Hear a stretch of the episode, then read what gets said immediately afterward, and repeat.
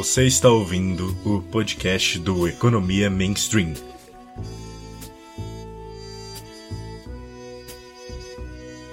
Olá, Homo Econômicos, caso você seja uma pessoa que falta alguns parafusos deste serviço da economia, ou então olá, Homo Sapiens, se for uma pessoa com sanidade. Eu sou João Pedro Freitas, graduando em Economia na USP, e você está ouvindo mais uma edição do podcast do Economia Mainstream, um projeto de divulgação científica no internet lotado de baboseiras econômicas. Bom, hoje, para entrevistar Anthony Ling, fundador e editor do Caos Planejado, e também diretor da Évora, Sociedade Anônima, temos comigo Gabriel Nunes, arquiteto pela UFRJ. Gabriel? Opa, prazer estar aqui. É, obrigado, João, pelo convite. Obrigado, Anthony, pela presença. Vamos começar um pouquinho sobre urbanismo e economia. Bom, como o Gabriel disse, a gente vai falar um pouquinho sobre as interseções entre urbanismo e economia. E, Anthony, novamente, muito obrigado por ter aceitado o nosso convite e estar tá aqui com a gente. Bom, para começar esse podcast, eu queria fazer uma pergunta um pouco mais introdutória, porque muitas vezes o debate urbano ele é restrito aos profissionais que operam a política urbana.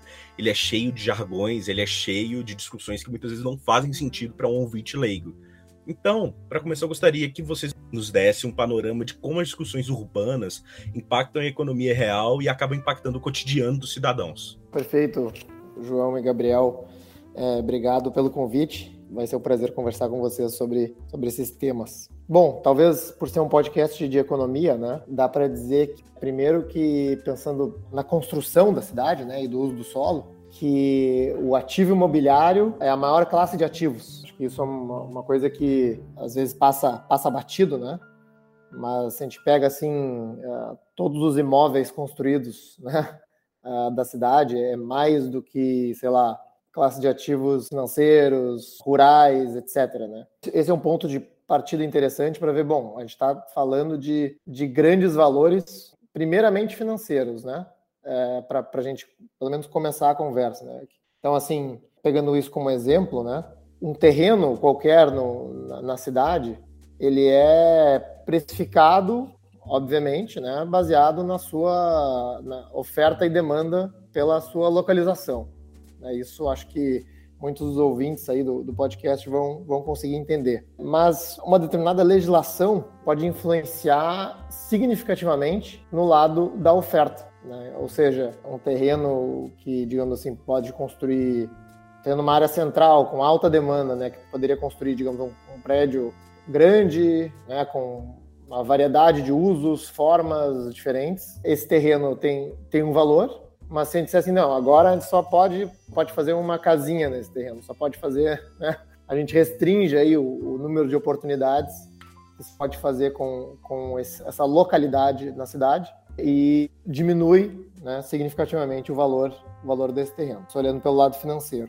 Depois tem um lado, talvez até geográfico, né, ou de, ou de transporte na cidade, né, no momento que você diz assim, a forma como a gente planeja a cidade, né, e regula o uso do solo, influencia em, em toda a distribuição geográfica das atividades, as distâncias que vão ser percorridas na cidade, o que pode ser traduzido né, em tempos de deslocamento e em custos de infraestrutura. Um exemplo, né? se uma cidade seguir uma urbanização como, por exemplo, uma, uma, uma, cidades americanas, né, que tem ali um downtown ali que tem alguns prédios, algum, alguns escritórios e ao seu redor, né, um grande subúrbio de residências unifamiliares em grandes terrenos, né, onde tudo é muito distante um do outro, né. Isso significa que você terá um uso do solo muito restrito e pouco utilizado e com essas grandes distâncias, né, uma um aumento nos custos de infraestrutura e também, uh, por serem distâncias, no caso, muito uh, uh, distantes entre as atividades, entre as construções, você limita suas alternativas de transporte basicamente ao transporte individual motorizado, né, o uso do carro que domina nessas, nessas regiões dos Estados Unidos. Então, essas, essas coisas são todas interligadas. A dinâmica urbana é toda interligada. Eu acho que o, o que me interessa, né, o, o que gera ao meu ver, esse grande interesse por cidades e por uh, planejamento urbano, uh, acho que essas decisões geram impactos gigantescos na vida do dia a dia das pessoas e que muitas vezes não são percebidas. Né? Ou seja, esses debates realmente, como você falou, não, não são uh, entendidos ou, ou, pelo público em geral, não são comunicados adequadamente. Né? As pessoas não, não, não sabem o que está acontecendo, não sabem a dimensão né, do, do impacto que isso pode ter. E realmente é um, né, a política urbana no Brasil demora muito para avançar. E esse é um pouco do trabalho que a gente tenta fazer no Caos Planejado, de difundir esse conhecimento para um público um pouco mais amplo, né? Para que isso comece a, a mudar. Muito obrigado, Anthony, pela resposta. Gabriel? Bom, aproveitando então, Anthony, que você abordou tangencialmente os marcos regulatórios que regem a atividade do, do setor imobiliário no espaço urbano, certo? A gente vai ter nessa legislatura que começou em 2020 vai terminar em 2024 um período em que muitas das capitais brasileiras vão revisar os planos diretores. Para o ouvinte que talvez não conheça, o plano diretor, ou plano diretor estratégico, como se conveniu em São Paulo, é uma lei complementar que é basicamente a lei mais importante da, da cidade e ela tem que ser rediscutida a cada 10 anos e ela rege todo o processo de desenvolvimento e toda a política urbana que vai se dar naquela cidade pelo período em que, ela, é, em que ela vai ter validade. Então, todos os coeficientes de regulação urbana, de taxa de ocupação, de taxa de aproveitamento que regem como o mercado imobiliário pode de fato aproveitar o solo urbano, como o Anthony tinha comentado, constam nesse, nesse,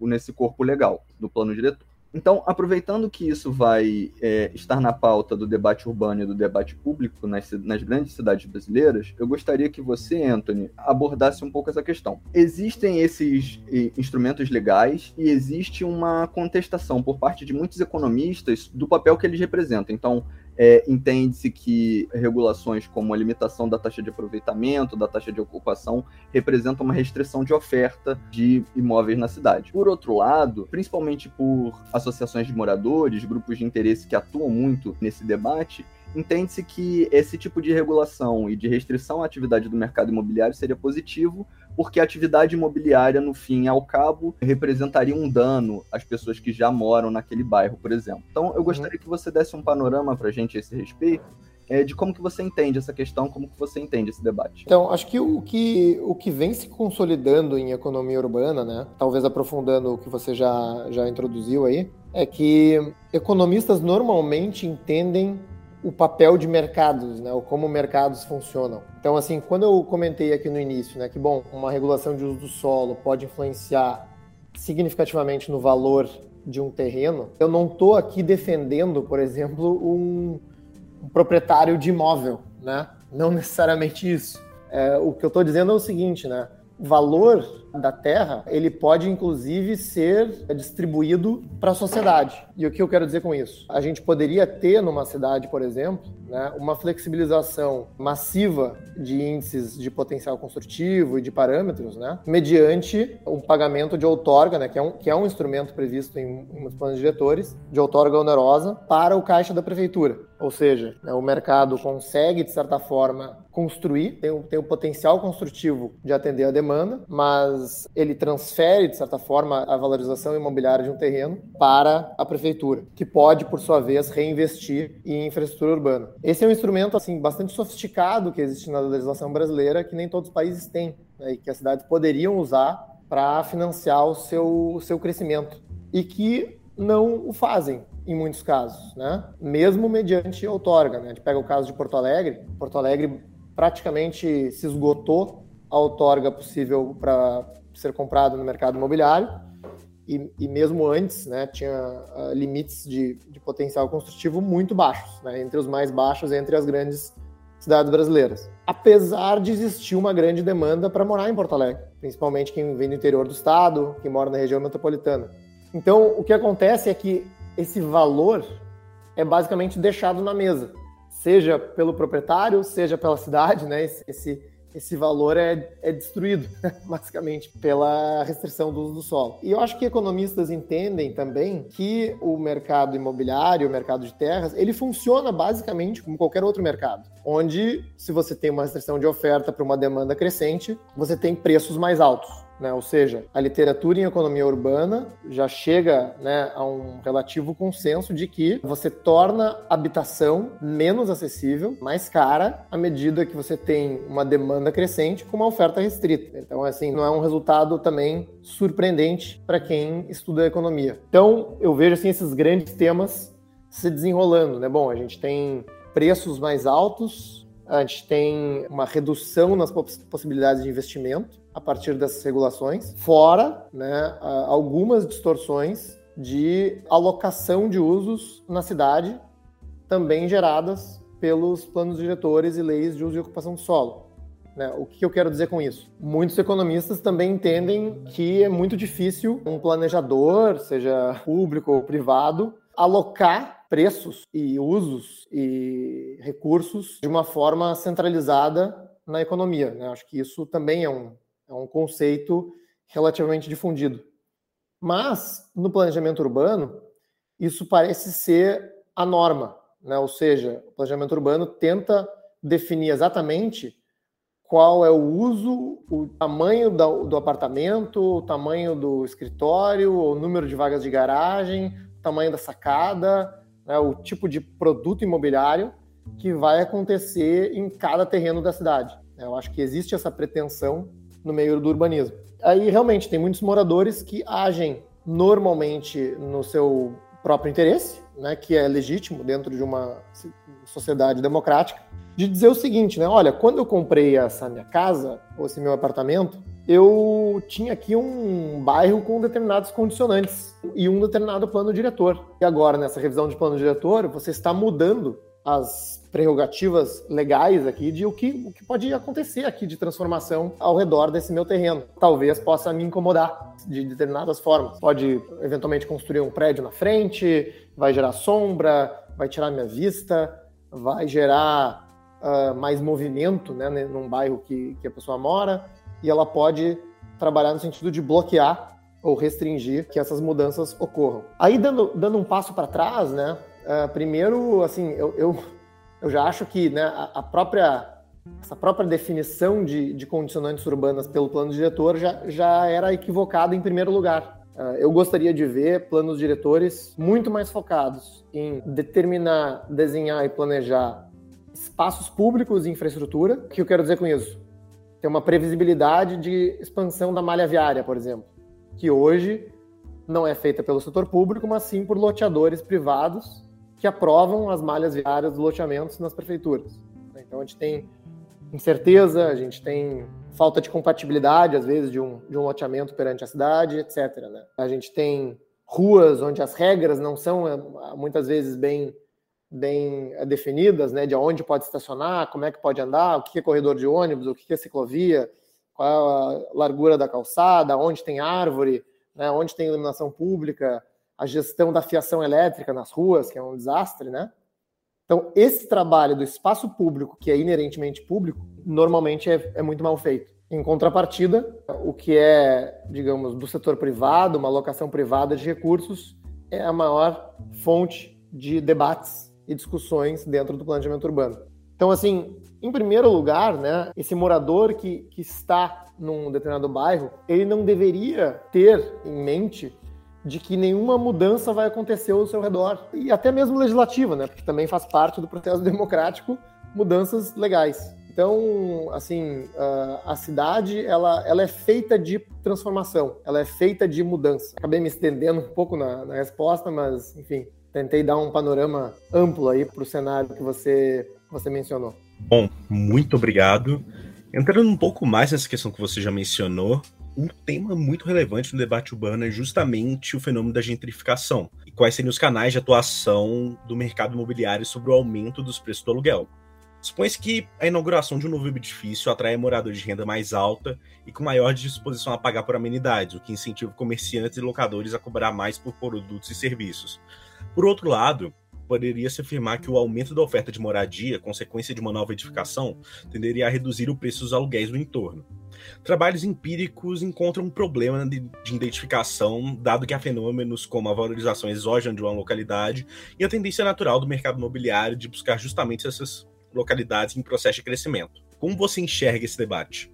Bom, acho que tem algumas alguns comentários para fazer sobre gentrificação. Primeiro, é, eu acho assim que acessibilidade habitacional ou preços de imóveis, né, deveriam ser avaliados para a cidade como um todo e não para um imóvel específico ou para um bairro específico. Então, muitas vezes eu, eu vejo alguns comentaristas a respeito de gentrificação falar o seguinte, né? Ah, eu tinha ali no determinado bairro da cidade, tinha ali uma, uma borracharia, uma casinha com um morador de baixa renda, e essas casinhas foram demolidas para construir um prédio.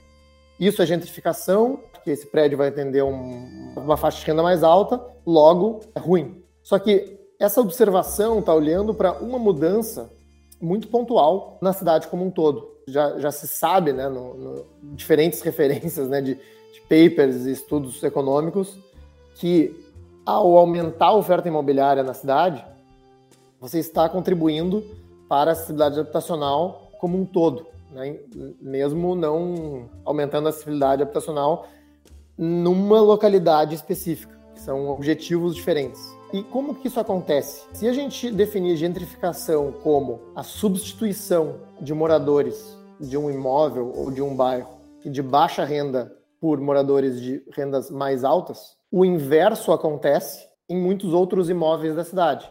Ou seja, substituição de moradores de rendas mais altas por de rendas mais baixas, né, que é tradicionalmente conhecido como filtering, que eu tento traduzir aqui como filtragem. Onde aconteceu um processo como esse? Em praticamente todos os centros históricos das nossas cidades. Porto Alegre, Rio de Janeiro, São Paulo, né, onde tinha lá edifícios de alto padrão nos anos 40, 50, 60, né, palacetes que atendiam uma renda alta e que ao longo do tempo foram sendo substituídos por rendas mais baixas. Esses moradores de rendas mais altas foram para onde? Foram para novos imóveis sendo construídos em outros lugares da cidade. E assim sucessivamente. Né? Ou seja, esse processo de, de mudança de um imóvel para outro é um efeito em cascata. Então, quando você aumenta a oferta como um todo, tem alguns uh, autores que, que fazem referência ao, ao jogo da dança das cadeiras, né?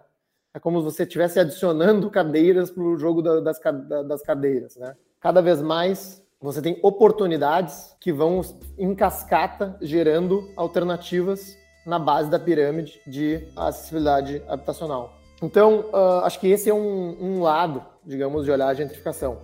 O outro é que, pelo menos nos Estados Unidos, né, onde os estudos relacionados à gentrificação são mais diversos e documentados e talvez mais quantitativos do que no Brasil. Tem, tem, alguns autores até que consideram que a gentrificação é, é uma espécie de mito. O que eu quero dizer com isso? que a ideia é a seguinte, né? Bom, novos empreendimentos chegam num, começam a ser construídos num bairro, naquele bairro específico os valores começam a aumentar e os moradores de, de rendas mais baixas são expulsos aqui entre aspas, né? Não é um processo coercitivo de, de expulsão, mas por pressão financeira, né? Para outros bairros. Mas alguns estudos que tentaram comparar os motivos de mudança de bairro destes bairros com outros bairros da cidade, né? Porque, enfim, pessoas de baixa renda mudam de diferentes bairros por diferentes motivos. E esses estudos não encontraram assim uma relação forte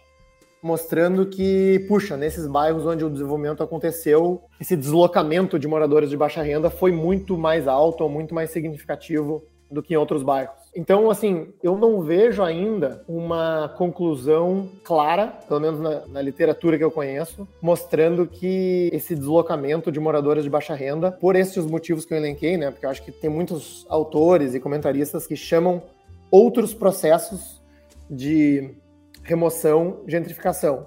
Né? Tem alguns que chamam, por exemplo, remoção de comunidades uh, e favelas, né, desapropriações para a construção de um determinado projeto urbanístico, ou público ou privado. Tem alguns autores que chamam isso de gentrificação. Estou aqui chamando gentrificação esse processo espontâneo, né, ou relativamente espontâneo de, de mudança. Muito obrigado pela resposta, Anthony. Gabriel? Bom, dando sequência então, Anthony, uma questão que é importante no debate que você tratou anteriormente é justamente sobre como o espaço público se relaciona com o espaço privado e qual o tipo de, de, de cidade que a gente constrói no espaço público e como isso impacta a vida das pessoas. Então, um tema que é bastante recorrente é como o uso de automóveis, e isso também se relaciona com outra, outras questões, né? Como o uso do, de automóveis representa um problema para a cidade. O uso de transporte individual, ele representa uma série de externalidades negativas, que vão desde poluição e trânsito até ocupação de espaço urbano para estacionamentos. Alguns são mandatórios, alguns são construídos espontaneamente, e costuma-se propor uma alternativa para isso, que é a taxação ou a imposição de um pedágio urbano. Uma vez que o uso de automóvel representa um custo para toda a sociedade que não é pago pelo, pelo seu usuário, o poder público deveria então responder a isso com uma precificação explícita do uso desse bem. O que, que você pensa a esse respeito? Você acha que a criação de um pedágio urbano é algo é, factível e positivo nas cidades brasileiras? Ou você entende que talvez existam alternativas melhores a essa proposta? Olha, é uma excelente pergunta, porque eu, eu acho a, a iniciativa do pedágio urbano positiva, mas uh, o que acontece é, é justamente isso, né? A gente tem um espaço que é público e que é escasso, muito escasso. E que, inclusive, diferente do espaço privado, que a gente pode enfim, construir um prédio com vários andares e multiplicar a sua área, né? O espaço público, dada a sua natureza de uh, rede de transporte e de conexão entre os espaços privados, não consegue ser multiplicado. Consegue com um altíssimo custo, de nossas redes de metrô, que eu acho que deveriam também ser expandidas, mas muito mais difícil, né, uh, aumentar esse espaço público do que o espaço privado. E, e aí, o que, que o carro representa, né? O carro é um bem privado né? E aí, uh, o comparativo que eu faço é o seguinte, né? A gente também, além do, dessa discussão sobre uh, pedágio urbano para transitar com o carro, a gente tem políticas de estacionamento público também extremamente permissivas, que representam renúncias fiscais para a prefeitura em relação ao uso do carro. Né? Porque o carro é um bem privado que a gente é permitido guardá-lo em via pública, muitas vezes por tempo indeterminado, gratuitamente, né, ocupando bastante espaço. Então, assim, é, eu acho engraçado como provavelmente muitas pessoas reclamariam se um cidadão uh, ocupasse uma vaga de automóvel colocando seus bens como um sofá, uma geladeira, ou usasse de depósito da sua casa, né?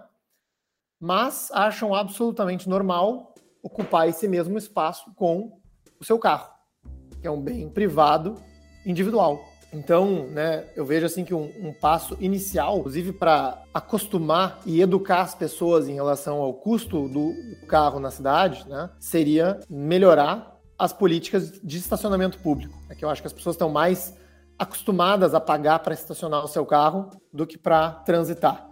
Né? Eu acho que esse seria um primeiro passo. E o que eu quero dizer com isso? Eu acho que provavelmente maioria das vagas públicas de estacionamento deveriam ser eliminadas para disponibilizar mais espaço público, que é muito escasso. Poderia ser calçadas maiores, poderia ser ciclovias, poderia ser faixa de ônibus, poderia ser canteiros com árvores, enfim, poderia ser várias coisas. Né? E as vagas que sobrarem, né, serem principalmente para usos assim meio indispensáveis, né, carga e descarga, situações emergenciais, pessoas com uh, mobilidade reduzida, cadeirantes, né? E algumas vagas, em alguns casos, uh, cobradas, né? E cobradas a preços de mercado. Que hoje, enfim, maioria dos casos, o, o custo de estacionar em via pública é talvez aí um décimo, né? De estacionar num, numa garagem privada próxima, né? Então, assim, eu acho que esse seria um caminho inicial visando, talvez, no futuro, algum tipo de, de pedágio urbano, né?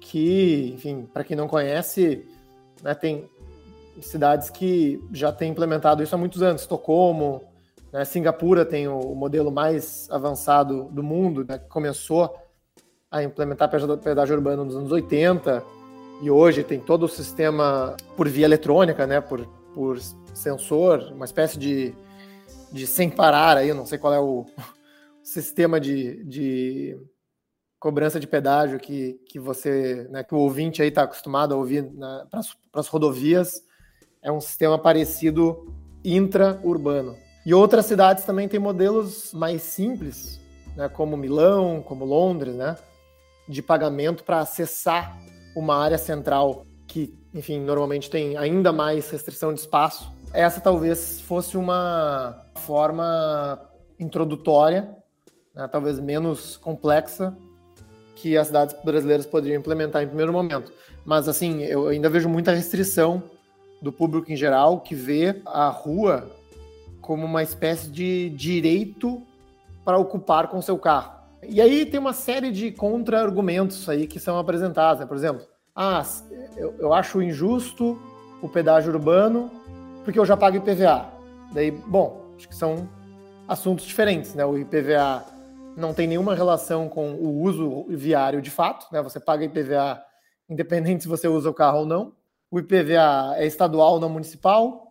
O IPVA varia de acordo com o preço do seu carro, normalmente, né? E não em relação ao impacto que ele tem na cidade. Inclusive, tem até uma relação inversa aí, porque, se eu não me engano, o IPVA para carros velhos, né? carros de 15, 20 anos ou mais, que são normalmente os mais poluentes, são isentos de PVA, em muitos casos, né? Então, é um imposto que não tem, assim, a menor relação com o problema que a gente está tentando endereçar aqui, que é a eficiência do uso viário. Aí tem outros que dizem assim, bom, mas eu acho que o, o, não deve, isso não deveria ser feito porque a gente não tem alternativas de transporte coletivo. Ah, se o transporte coletivo fosse bom, eu defendo o pedágio urbano. Se não, eu não defendo. E eu, o que eu tenho a dizer disso é que você não tem como ter um bom transporte coletivo se você não tiver um pedágio urbano, né? Ou, ou quase isso. Né? E o que eu quero dizer com isso? Para você ter um bom transporte coletivo, que vai ter eficiência, pontualidade, né? Você precisa de alguma forma que aquele ônibus consiga circular pela cidade, que hoje ele não consegue. Ele provavelmente está preso no, no, congestionamento gerado pelos carros, né? E aí o que, que se resolve fazer eh, em relação a isso? Normalmente criar faixas exclusivas de ônibus, que é uma forma de pedágio urbano, se você parar para pensar, né? Você está, digamos assim, limitando o espaço dos carros para colocar um, um, ônibus. É uma forma menos sofisticada, eu diria assim, né?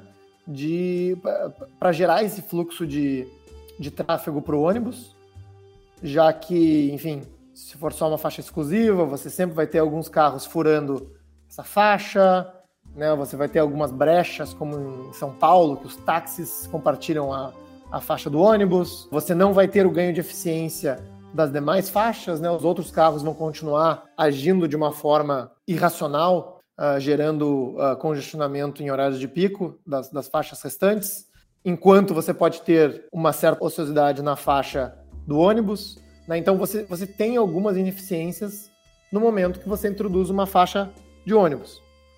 Mas, no meu entendimento, né, as prefeituras foram muito mais capazes politicamente de implementar essas faixas de ônibus do que o pedágio urbano. O que é, um, o que é confuso para mim do ponto de vista econômico né, do, do motorista. Ou seja, o motorista tem uma aversão total à ideia do pedágio urbano e aceita, de certa forma, ou reclama muito pouco, a instalação de uma faixa de, de ônibus que em alguns casos pode prejudicar ele ainda mais em relação ao tempo gasto no deslocamento de carro, né, como, como motorista de, de automóvel individual, o que é um, o que é um caso muito interessante na, na psicologia né, do, do motorista. Então, enfim, eu, eu sou, né, só para resumir, eu sou um grande defensor aí do, do pedágio urbano também e fico feliz de vocês estarem tentando divulgar aí essa, essa ideia para mais pessoas. Bom, muito obrigado. E saindo de um tema bem polêmico, que é justamente o pedágio urbano, indo para outro tema polêmico dentro do debate sobre urbanismo, a gente quer falar um pouquinho sobre políticas de habitação. Historicamente, esse tipo de política no Brasil utilizou instrumentos de provisão direta, como as Correbs e o Minha Casa Minha Vida, ou de crédito subsidiado, como o BHN e também o Minha Casa Minha Vida. Os dados mais recentes da Fundação João Pinheiro indicam que o déficit habitacional é de cerca de 5,8 milhões de domicílios, dos quais 5 milhões são de domicílios urbanos. Então, considerando essa experiência e a restrição fiscal que o país enfrenta, você enxerga algum modelo alternativo de política de habitação? Com certeza. E esse dado que você falou é, é ainda mais revelador quando a gente olha para os números do Minha Casa e Minha Vida. Então vamos imaginar que nos últimos aí 10 anos, um pouco mais de 10 anos, a gente construiu através do programa mais ou menos 6 milhões de casas. E o nosso déficit habitacional é em torno de 6 milhões de casas. E isso é curioso, né? A gente construiu milhões de unidades e o déficit não mudou. E por que isso? Então, um dos motivos, no meu entendimento, né, é que a gente não tem um problema meramente quantitativo, já que o déficit não é meramente quantitativo. A gente olha para o número do déficit, ah, a gente tem aí um déficit de 6 milhões de unidades, mas ele, ele engana um pouco as pessoas que não, né, quem não está familiarizado com essa questão habitacional de uma forma um pouco mais aprofundada. Por quê? Porque boa parte do déficit habitacional é composto por famílias cujo gasto da renda com habitação supera, se não me engano, 30% da renda familiar, né? ou seja, a pressão, a pressão do valor da, da moradia sobre o orçamento familiar. Então, esses valores entram no déficit. Tá? Então, não é como se 6 milhões de pessoas no Brasil uh, literalmente estivessem, sei lá, sem casas, né? Ou, ou debaixo da ponte, ou, ou, ou, mesmo morando em favelas. Na verdade, o número morando em favelas é maior, né? O que é curioso em relação a, a esse cálculo do déficit, tá? Mas o que eu quero dizer com isso? Que o, a necessidade de habitação é próxima às oportunidades, aos empregos, né? aos, aos serviços urbanos, né?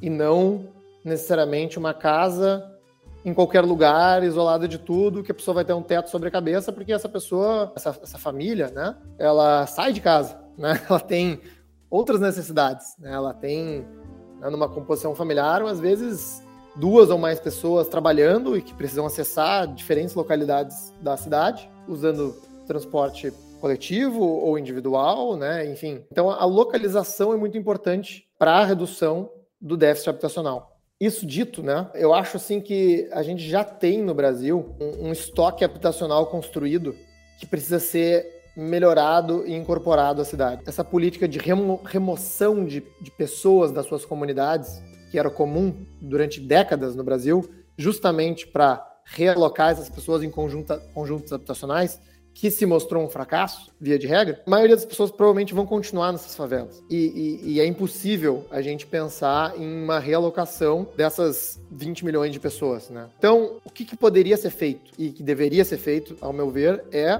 regularizar urbanizar e incorporar essas favelas ao ambiente urbano que a gente considera, digamos assim, cidade formal, cidade legal, para eliminar o que a gente chama dessa linha imaginária, né, que a gente tem nas cidades brasileiras entre formal, informal e esse monte de coisa no meio, né, que a gente vê que, que forma as cidades brasileiras. Então acho que isso assim é, é algo que a gente já teve algumas algumas experiências, mas muito tímidas, né? Assim, para mim, boa parte do, do orçamento municipal em infraestrutura né, e investimentos públicos que a cidade está colocando na cidade deveria ser para isso. Eu acho que assim, as, as boas regiões da cidade não, não vão ter muitos problemas. Né, mas a gente sabe que, digamos assim, o retorno sobre o retorno sobre o investimento público né, nessas áreas é muito maior. Né? Você levar energia elétrica iluminação, uma, uma mínima pavimentação né, nesses, nesses locais. Assistência técnica, né? Acho que o CAL agora tem feito uma campanha grande para assistência técnica habitacional para essas comunidades. O retorno sobre investimento é muito grande, né? E é muito maior do que você construir uma moradia do zero. Porque uma moradia do zero você vai ter que fazer infraestrutura de qualquer forma. E nesse caso, a casa já está lá, a comunidade já está lá, os laços comunitários já estão formados, que é importante. Então, eu acho que esse é um caminho né, que, à medida do tempo, né, tem uma urbanista chamada Diana Mota, que tem alguns textos sobre isso, né, que ela fala sobre essa progressividade na implantação da infraestrutura, né, porque, se eu não me engano, né, no, no, Brasil há uma série de restrições em relação à implantação de infraestrutura que você basicamente tem que chegar com toda, assim, em teoria, né, você chegar com toda a infraestrutura e, e composição de serviços públicos prontos numa, num projeto de expansão urbana, né, ou, num, ou mesmo em algumas dessas intervenções de urbanização. E, na verdade, você poderia distribuir isso ao longo do tempo, né, fazer um plano para gradualmente ir melhorando a vida dessas pessoas com investimentos incrementais ao longo do tempo e que não, não tenha acontecido, né, ou pelo menos não tenha acontecido né, de uma forma ampla e generalizada no Brasil. Então acho que esse seria assim uma forma assim no curto prazo, né, para melhorar a vida dessas pessoas e na outra ponta, né, pensando no longo prazo, pensando no, no funcionamento desse mercado, a redução das, das regulações sobre o uso do solo, que a gente sabe, né, através da literatura da economia urbana, aumentam os preços de, da habitação, induzem a informalidade e que constantemente têm sido defendidas mesmo por urbanistas que defendem a acessibilidade habitacional nas cidades, que é curioso, porque quando eu questiono, né, bom, por que, que você está querendo isso? Por que você, você está querendo essa regulação do uso do solo? Outros argumentos entram em jogo, seja a preservação do caráter de um bairro, a diversidade tipológica das edificações dentro de um, dentro de um bairro, normalmente relacionados assim a uma aspiração formal construída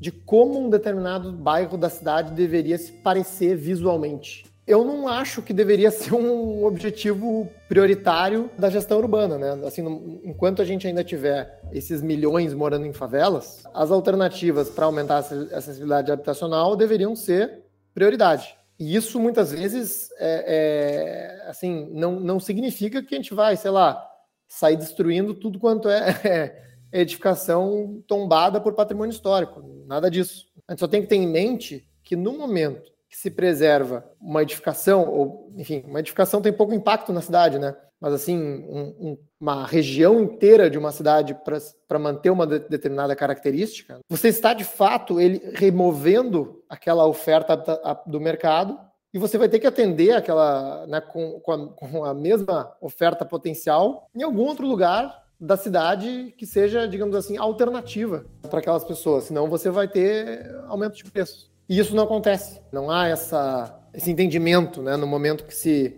se planeja as áreas, se, se, se reduz os potenciais, né, enfim. E é esse tipo de mensagem que a gente tenta passar aí o, né, com bastante dedicação através das publicações que a gente faz no Caos Planejado. Obrigado pela resposta, Anthony. Gabriel?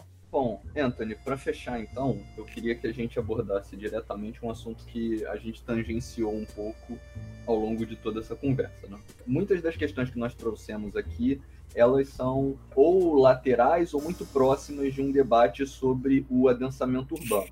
Então, quando a gente fala de é, uso de automóveis e por que, que eles são tão prevalentes, a gente está tratando também do fato de que, por força de lei, as cidades não. O, o tecido urbano não é tão populacionalmente adensado quanto poderia. Quando a gente fala de habitação, quando a gente fala de custos de habitação, a gente também trata lateralmente desse tema. Então, é, para a gente fechar aqui essa conversa, eu queria que você é, discutisse um pouco isso para a gente. É, por que, que o tema da, do adensamento urbano ele é tão central. E por que que quando a gente pensa num tecido urbano não adensado, existem tantos problemas potenciais naquela localidade? Acho que tem, tem várias explicações. Né? Primeiro, a gente tem um entendimento, às vezes, até equivocado sobre adensamento urbano. Né? A gente, às vezes, vê prédios altos e entende aquilo como adensamento urbano, quando não necessariamente é verdade. Né? Se você pegar pegando um caso conhecido aí de São Paulo, né, como Itaim Bibi, Operação Urbana Faria Lima, com aquelas torres, né?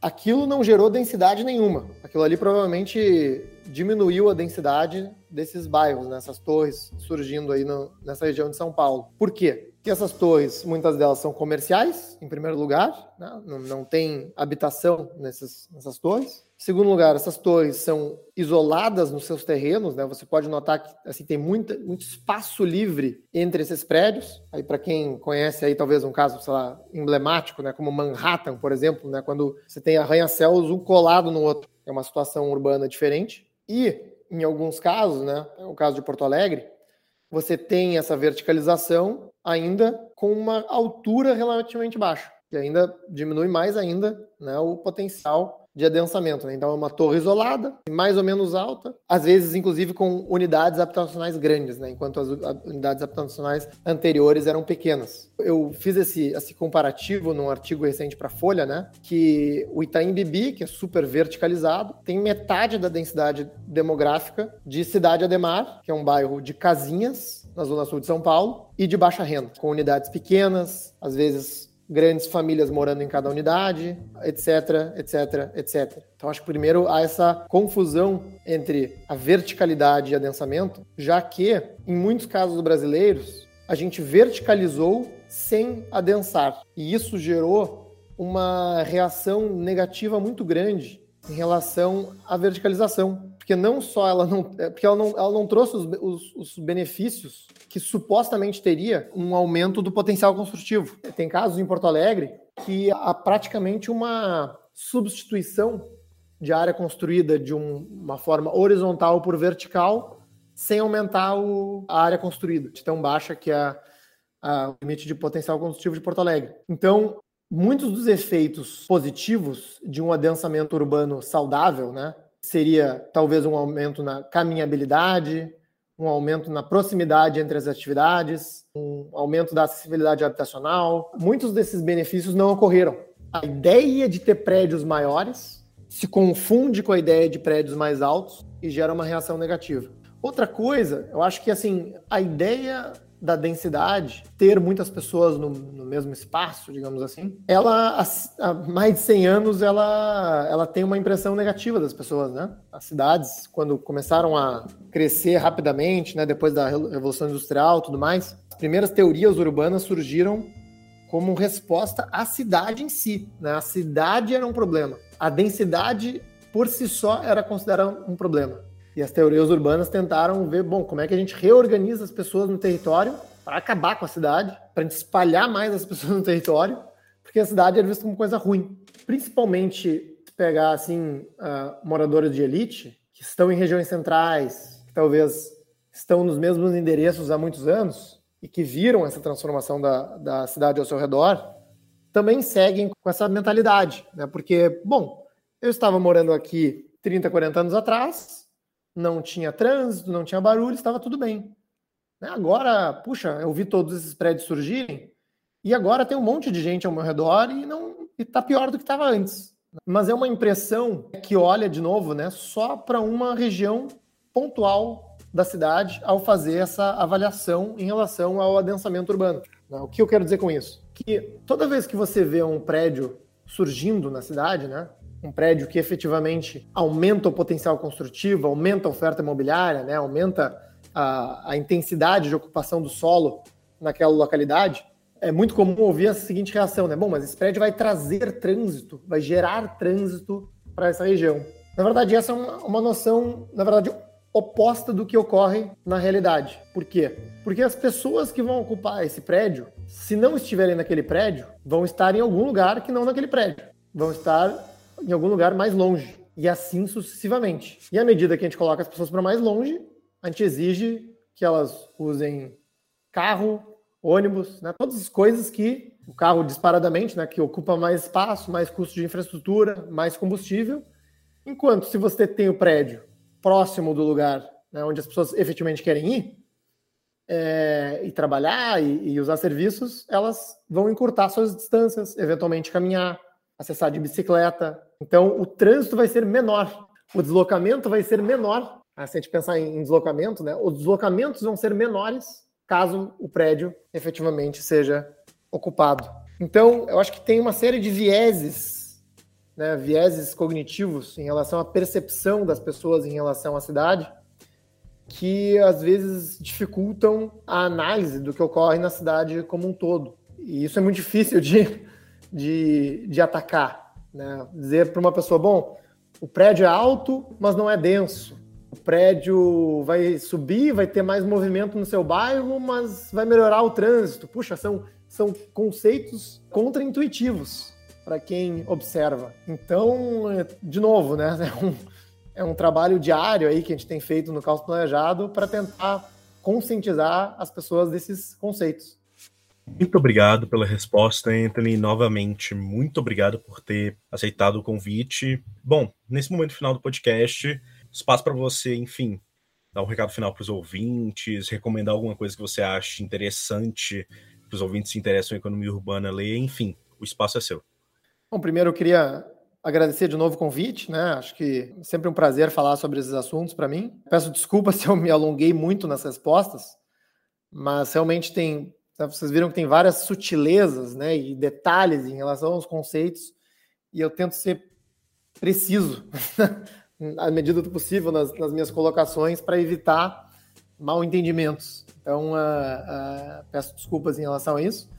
E uh, olha, em relação a, a, dicas, né, sugiro aí fazer meu jabá, né, sugiro que as pessoas sigam o caosplanejado.com, também está nas redes sociais, arroba caosplanejado. Também temos um podcast de urbanismo, que a gente entra em vários assuntos aí discutidos nesse episódio. Também, se quiserem aprofundar algum assunto, tirar alguma dúvida, muito fácil de, de me encontrar através desses canais e eu estou sempre à disposição para bater um papo. É isso. Muito obrigado, Anthony, novamente. Muito obrigado, Gabriel. E principalmente, muito obrigado a você nosso caro ouvinte, por nos acompanhar e por ter ouvido até aqui. Novamente, sigam o Economia Mainstream nas redes sociais, no Instagram, Twitter, Facebook, site. O ano está acabando, mas a gente está com uns projetos bem bacanas para 2022. E, novamente, muito, muito obrigado por acompanhar o podcast. É isso, e até o próximo episódio.